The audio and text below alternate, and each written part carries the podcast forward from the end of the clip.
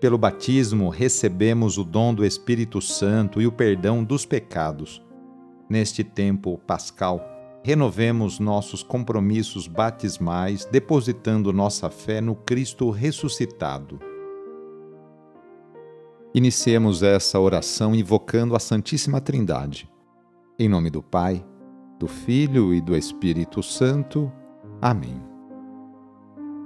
Senhor nosso Deus, nosso Pai, nós cremos em vós, nós esperamos em vós, nós vos amamos, nós vos agradecemos este dia e vos damos graças porque estamos com vida. Oferecemos este dia ao Senhor com todas as nossas alegrias e sofrimentos, com todos os nossos trabalhos e divertimentos. Guardai-nos do pecado e fazei de nós instrumentos de vossa paz e do vosso amor Ajudai-nos a observar vossos santos mandamentos. Amém. Terça-feira, dia 21 de fevereiro, o trecho do Evangelho é escrito por Marcos, capítulo 9, versículos de 30 a 37. Anúncio do Evangelho de Jesus Cristo segundo Marcos. Naquele tempo, Jesus e seus discípulos atravessavam a Galiléia.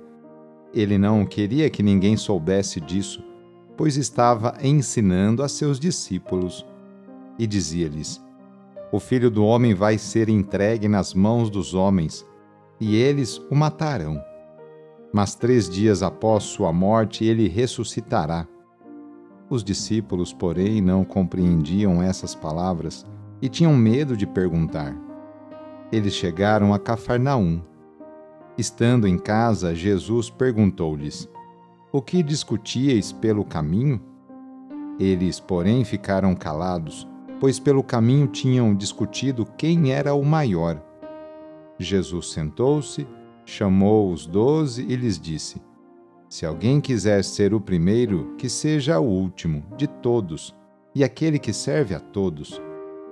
Em seguida pegou uma criança, colocou-a no meio deles e, abraçando-a, disse: quem acolher em meu nome uma destas crianças, é a mim que estará acolhendo.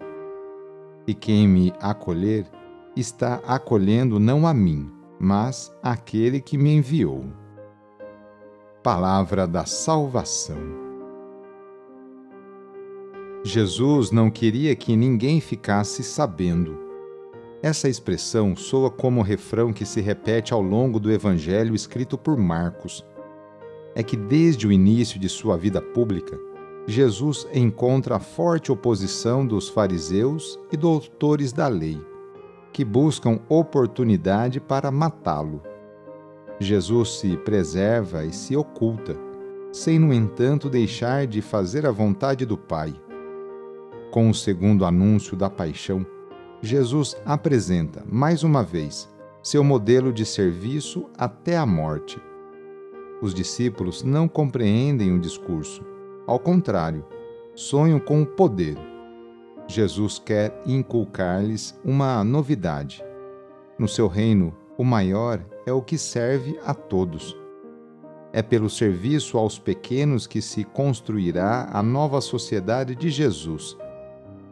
Toda prática que visa ser superior aos outros e dominá-los está totalmente fora do projeto de Deus.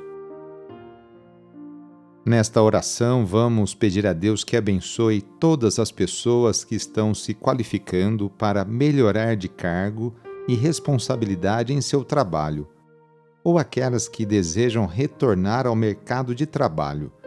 Vamos pedir a Deus que abençoe todos os estudantes.